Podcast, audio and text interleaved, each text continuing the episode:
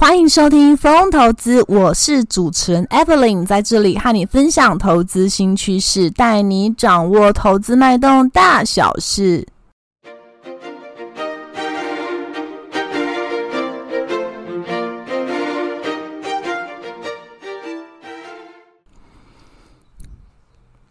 Hello，大家好，欢迎回到风投资。风投资目前啊，在 Apple Podcast、Mr. Bus、Google Podcast、Sound 等平台都有上架哦。有定时聆听的听众朋友们，谢谢你们的支持。Mr. Bus 播放器啊，最近有开放申请 Pocket 节目的免费推广。Evelyn 啊，希望可以让更多人听见这个节目，触及更多的用户。因为呀，编辑团队呢会挑选适合的申请内容做推荐，包括啊用播放器的推播通知、官方账号的动态贴文等等。申请啊的条件之一啊，就是在 MixerBox 全能播放器 APP 上的节目评分至少达到四点零颗星才能够申请哦。而且啊，目前呢、只有使用 iOS 系统的粉丝听众才能进行评分哦。Android 系统的用户啊，Mr. Boss 还会在筹备开放评分的功能。所以说啊，如果你使用的手机是 iPhone，啊，麻烦您帮我呢打开 Mr. Boss 的播放器，并且搜寻到《风投资》这个节目，帮我找到评分的区块，并且打上五颗星的评分，支持 Evelyn 继续创作下去。如果您觉得风投资节目对您有一点点的帮助，也请不吝啬给予一个按赞的鼓励，并且分享给你的超级好朋友们。另外呢，Evelyn 最近也有呢，呃，开始经营。风投资的 IG 哦，如果有新的 Podcast 节目上架呢，还有这个投资大师的名言，呃，Evelyn 都会呢定期的更新，呃，希望各位粉丝听众呢，呃，也可以呢进行追踪哦。那另外，如果有使用呃 UYT 频道比较重度使用，并且比较习惯在 YT 频道上面欣赏影音内容的朋友，呃，Evelyn 也有开。YT 的风投资的频道也会把呃风投资最新的 Podcast 节目上架，所以呢也可以呢帮我们按赞追踪，就可以知道我们最新的讯息哦。好，工商时间差不多到这边哦，现在要进入节目的正题了。呃，其实 Evelyn 最近呢，就是呃前几天有确诊了，呃，因此呢就是在呃。这个病毒的侵袭之下呢，也休养了一休养了大概接近一个礼拜的时间哦。那这个呃，当初有打了三剂的疫苗，但是呢，真正呢，呃，真正呢，确诊的时候呢，开始有一些症状哦，让 Evelyn 觉得蛮。蛮惊讶的，就是呃，包含像流鼻水啊，还有喉咙痛，痛到就是半夜会起来的那种，然后还干咳。那另外也有浑身发冷发热呢，并且呢，就是有点像呃严重的感冒的那种情况。那呃，注意力衰退啊，呃，要包含呃，就是开始比较不能够很清楚的思考，这些都有发生哦。有很清楚的让 Evelyn 感觉到，身体有时候不是自己能够控制，想要怎么样就能怎么样的，呃，有一种觉得生命其实很脆弱的感觉。那也会有一种无能为力的无能为力的感觉，没有办法透过意志力哦，或是很理性的呃要进行接下来想要做的事情，都会被中断哦。那生病了就生病了，就是真的只能顺其自然的让身体好好的休息。所以呢。就会有感而发，觉得说真的想要做什么事就赶快要去实践哦，想要见什么人哦，想要跟什么人说话哦，或是说，嗯，就还有什么想做的就赶快去做吧，因为真的有时候就计划赶不上变化，太感性了。好，现在来讲一些我们现在这一集的节目主题哦。之前有一集啊，特别讨论露营，因为啊，疫情激发了露营的热潮，露营市场规模啊，确实是不断在扩张哦。露营的类型啊，也从传统露营发展到现在的精致露营，满足了人们离开城市短途旅行的需要。不过啊，其实一样是户外运动，小众运动啊，包括滑雪、飞盘、自行车等等多元活动的需求也迅速成长，形式啊非非常多元化，吸引了许多九零后女性一线城市的顶端消费者也跟着加入，催生了许多户外纺织的服装、鞋材、体育用品的需求。今天啊，就带你一起了解一下吧。首先呢，正如前面所提到的，二零二零年以来，因为疫情等情况的影响，年轻族群啊改变了出游的方式，渴望更加亲切自亲近自然，并且呢与人进行交流。露营、滑雪、攀岩等户外运动的游玩时间也比较短哦。啊，既然啊长途旅行比较不方便，那就追求短途旅行吧。另一方面呢，城市的绿地面积也快速的增加当中，新型户外运动啊，像是攀岩、露营，也可以成为高品质生活的象征，提供一种啊自我价值的认同感。所以啊，使得这一种啊回归自然的小众活动，也成为越来越多年龄层参与的活动哦。甚至啊，新兴的。精致露营更加讲究，消费者啊会携带一大堆的硬体设备，像是房车、星星灯、咖啡机、烧烤设备、天幕、营地车等等呢、啊。结合营地跟景区，或是营地跟跳伞，或者啊是高尔夫、游艇、登山这些活动，结合户外的教育，提升孩子的能力，或是啊可以融合亲子乐园。网红餐饮、摄影、垂钓、田园摘采摘蔬果，这些都可以增加趣味性哦。等于啊，是从露营的风格向外延展出不同的活动方式。现在越来越多年轻的女性、一线城市的消费者也跟着加入了。以前那一场简单的露营，如果只有天幕帐篷、跟折叠桌，还有防潮垫的话，大概花费呀、就是接近了一场三千块台币。现在呀，要体验一场精致露营，包含户外餐具、户外推车、天幕、帐篷内灯、充气枕头、防潮垫、折叠椅、睡袋、帐篷、星星灯、防风绳、折叠桌，消费啊，大概会需要到一万元台币以上哦。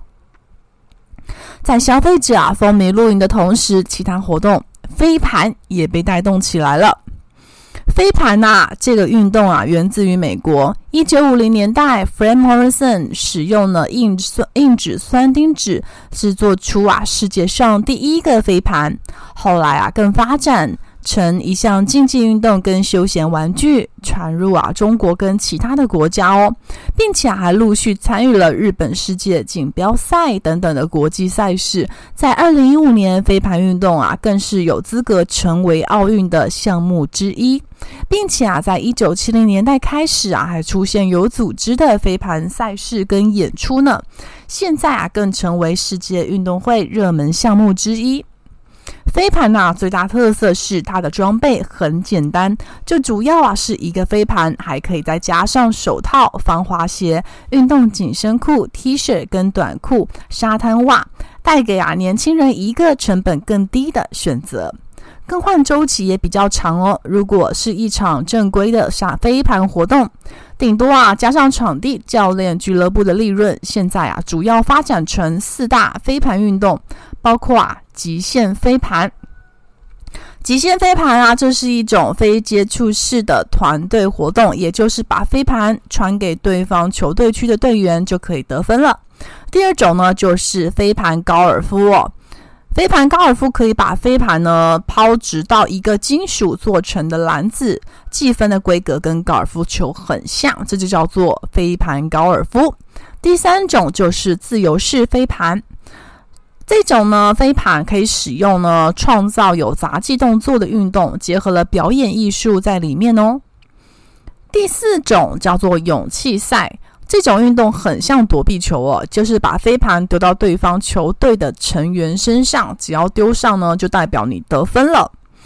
总共呢，就是这四种飞盘运动哦。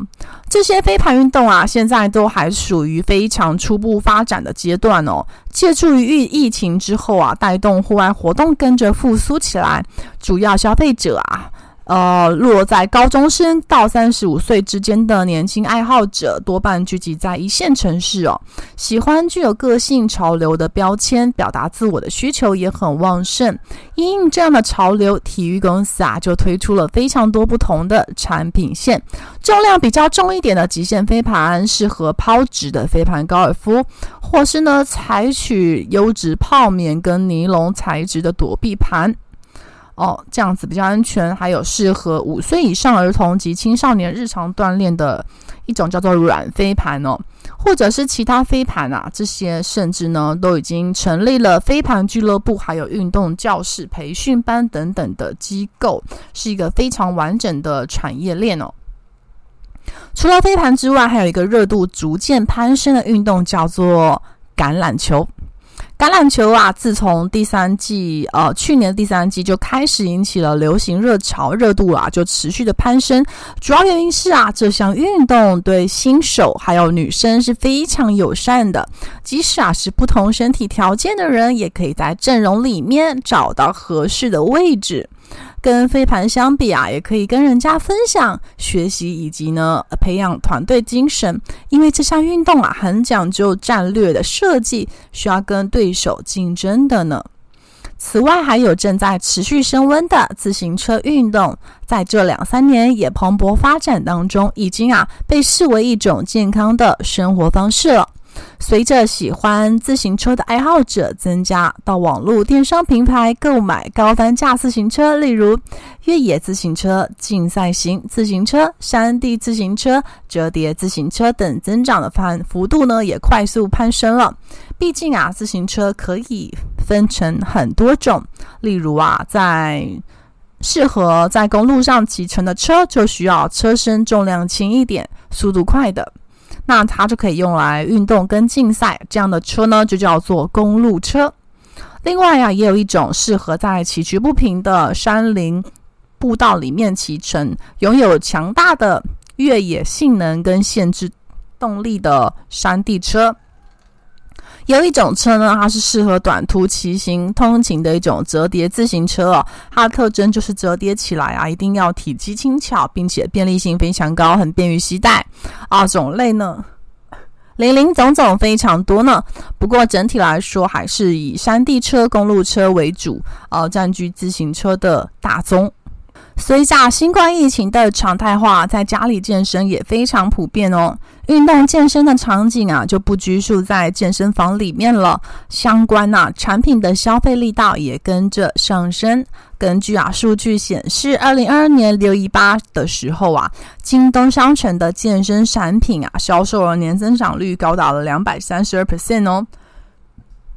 其中啊，轻量健身产品包含假腿器、壶铃、杠铃的这些，成交金额的年增长率也高达至少两倍以上。所以我们可以看到啊，哦，这个运动的健身产品的销售状况真的非常不错，也连带的运动品牌的鞋服销售数据也很不错哦。像 Fila、New Balance 这些运动品牌，跟去年比起来都呈现翻倍的成长。尤其啊，新冠疫情对纺织业的负面影响也逐渐降低了。从去年呢，东南亚国家爆发之后啊，越南实施封城，并且使物流运输处于停摆状态。位于南越、柬埔寨、印尼这些疫情严重的纺织工厂，都有比较长时间的停产，同时啊，也没办法交付订单，并且开工。许多国、许多公司的全年收入跟利润都受到了不小的压力。然而呢，二零二二年初啊，Omicron 在东南亚各国及国内爆发之后啊，虽然传染性更强，但是毒性变弱了。东南亚国家防疫的策略转为跟病毒共存，各国啊疫苗接种率也逐渐的饱和之下，三月起啊放松了疫情管控的力道。二零二一年下半年停产时间比较长的纺织公司，在二零二二年下半年，我们可以看到有非常明显的复苏哦。中国大陆那边呢、因为五月之后疫情风控就变得比较宽松，纺织工厂开工率就逐步的复恢复了，原物料采购、运输订单啊，出货交付也更加顺畅，也带动了出口数据，仿服装跟纺织品的出口也明显的回升了、另外呢，原物料成本也是呈现下滑的。全球棉花价格的指数啊，从二零二零年四月到今年的五月，上升了一百七十五 percent。海外终端需求的强劲啊，使得棉花库存处于历史的低水位。当时啊，因为呢遇到了东南亚疫情影响，生产中断，导致订单是积压，没办法交付的，就拖累了公司的利润水准。不过啊，就在今年第二季以来啊，有很大的情况产生了变化。棉花价格呢，受到美国干旱气候啊影响是非常大的。啊，四五月啊，因为纺织公司的开工率都不高，所以使得棉花价格呢就涨不上去了。六月份呢，又遇到充沛的降雨量，使得棉花产量非常的丰盛，但是呢，需求端却受到了终端消费悲观呢，变得比较保守了。导致呢，国际棉花价格的高点呢，就开始回档。下半年棉花价格如果也呈现了震荡下跌走势的话呢，就对于中游的纺织公司原物料成本压力获得大大的缓解，并且可以提升利润的能力。纺织产业啊，除了我们前面所提到的要具有多项机能性之外，也要做好节能减碳哦。也就是啊，要做成环保纺织或智慧型的纺织品啊。因为啊，现在全球的环保意识越来越提升了，国内纺织业者为了争取订单，不得不配合研发创新的环保材质或者是再生资源，这样才能够打入一线的供应链。也就是说啊，不得不满足市场多层次跟多元性的一个消费需求，又要满足生态环保的需求，真的是不容易哦。以环保为诉求的机能性的纺织品啊，要做到什么样的需求呢？就是不管啊，产品本身到厂内的生产制成呢，全部都要融合绿色的制造跟循环经济的概念在里面哦，这样才能够符合品牌企业越来越严格的采购规范，或者是拓展再生材料的领域哦。比如说怎么样呢？可以把光学产业镜片啊研磨之后呢，这个会产生一种粉末的下脚料。这个时候可以做成呢机能性的薄膜或布料或 PU 的薄膜，并且啊直接把它应用在防水透湿的户外服饰上面，甚至啊工业废料做成的 PU 也可以取代一部分的石油哦。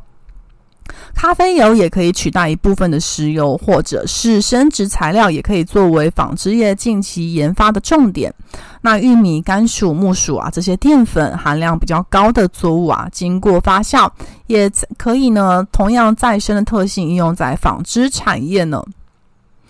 那接下来我们来谈一下呢，呃，我们了解了这个成衣纺织的一个市况跟呃。国际上的一个变化之后，我们来看一下产业跟个股的部分哦。近期呢，成衣市况交空多空是呈现交杂的哦。那有些是呈现欢喜，有些呈现失落，两样情。后疫情的时代啊，户外运动服饰的需求是强劲的，但是受到通膨的冲击啊，影响了消费力，因此啊，部分品牌有调整库存的疑虑就出现了。因为啊，通膨的影响一开始已经。慢慢在生活中越来越体现出来了，导致啊，美国消费者对价格更加敏感，他们就跟着减少非必需品的开支，例如啊，像是原本可能呢会买到呃可能比较呃贵重的一些。呃，奢侈品现在可能就减少了，变成说今天我就买一些生活必需品就好。甚至啊，加上啊，先前海运有所延迟的情况之下，造成短期库存水位的攀升。近期啊，俄乌战争也让品牌商啊，在秋冬新款的下单上变得比较保守一点了。那一四七七的如虹啊，先前就在法说会上提到说，目前呢、啊，他的客户像 Nike 哈 Lululemon 的出货量。也很难像之前一样维持年增长了。那主要呢，需要靠新客户的成长才能带动出货。一四七七的巨阳啊，也有提到说，今年第三季客户下单意愿变得比较保守一点喽，订单量也从原本预期的双位数成长滑落到成长大概只有五到十 percent 的个位数。现在啊，反而是日本哦，因为疫情比较趋缓的关系，线下实体人潮开始有变多的态势。六月十号开始啊，日本也开放观光入境了，所以呢，带动经济有复苏的情况。不过呢，虽然欧洲是比较呃，欧美比较疲弱，日本有复苏的情况，不过各家接单的状况还是要看个别的。呃，订单而定哦，像是巨阳有提到说，它本身有呃额外的拓展新运动的通路，所以民众开始外出啊，就会带动一些潮牌产品啊、服饰或鞋子的一些销量呃上升。像是羽绒衣大厂的四四三八的广越也有提到说，他们集团的营运比较不受到市场波动影响。呃，二零二二年品牌客户下单强劲，订单能见度已经高达第四季哦，产能满载，营运稳定成长呢。我们总结一下这一集哦，这一集的一个内容哦，呃，去年这两年哦，因为受到疫情的影响，所以一开始啊，受到呃供给端的短缺，呃，影响到棉花价格呈现暴涨，这是比较受到关注的哦，因为呢。呃，因为呢，受到呃，像物流断裂啊，还有包含呢，包含呢，就是在疫情这边封城，导致像越南啊、东南亚这些国家封城的影响，使得棉花价格原本是在一个比较高的位置，尤其在今年五月份到达一个高峰。但是呢，但是呢，在欧美这边，因为疫情开始变得比较趋缓哦，所以呃，越来越感受到通膨的力道去。影响到他们终端消费者的一个力道，从呃供应这边缓解之后啊，现在看到是需求端的影响是比较大的，就是说现在供给端已经没有太大问题了，呃。东南亚这些制造工厂开工率都已经回升了，供给完全没有任何的问题。但是，而且也可以把棉花之前涨的价格都反映到终端的终端的一个报价上面。但是现在的问题在需求端上面出了问题。呃，很多的消费者在欧美这边，尤其是已经呃疫情缓解，民众都可以出。外出之后，现在看到比较明显是说，因为受到通膨的影响，消费力道反而有缩手的情况。那之前呢，拉的之前因为害怕缺货，拉的一些库存水位比较高的一些库存，就必须必须要进行至少两季度的一个消化哦。所以说，这反而会是一个比较严重的问题。那目前呢，大环境大概就是需要。在需求上面有点趋缓的情况，那如果更细致的要去挑各家大厂一些营运状况比较好的，可能是要看。关于呢，在潮牌服饰啊，或者在机能性的服饰这些有做一些布局的公司哦，那其实还要详细的去看各家订单的状况。那我们看呃，纺织成衣啊，这一两个月的股价其实都有一些复苏回温的情况。我们也不排除是因为电子消费性电子的状况实在太弱了，所以导致有一些资金从电子这边呃走出走哦。跑到船产这边去停靠，但是船产这边是不是有一个足够基本面可以去支撑接收电子这边的资金，然后去再进一步的呃让大盘能够继续有一个上涨动能？我们还要再观察看看，并且并且毕竟啊，这个消费力道趋缓的情况看起来不只是电子啊、纺织哦，甚至呢其他的产业看起来也是有同样的情况哦，所以说我们还是要持续观察一下个别的公司再去做判断哦。以上啊，就是本集品牌调整库存一律浮现，纺织成衣市况多空交杂内容哦。风投资陪伴您轻松小透气的时光哦，透过经验分享跟不同看法，帮助您节省宝贵的时间精力。我是主持人 Evelyn，如果有任何问题哦，请留言跟我们讨论，我们会再回复大家哦。投资啊，一定有风险，创作者以详尽、客观跟公正义务啊，内容、观点分析与意见分享，请斟酌吸收。那节目中提到了个股不代表推荐保证哦，那只是提供一个不同的观点进行分享看法。那投资人还是要自行的斟酌，并且独立进行判断哦。另外，我有经营一个景泰蓝电商网站，在虾皮卖场都有上架，名字叫做迎风线上购物，欢迎前往逛逛。卖场链接就在下方。疯投资将在每周不定时上架，下一集我们将分享更多财经观点，敬请记得按下订阅 IG、YouTube 以及 Podcast 节目，并且记得收听。我们下一集将分享更多，下一集见，拜拜。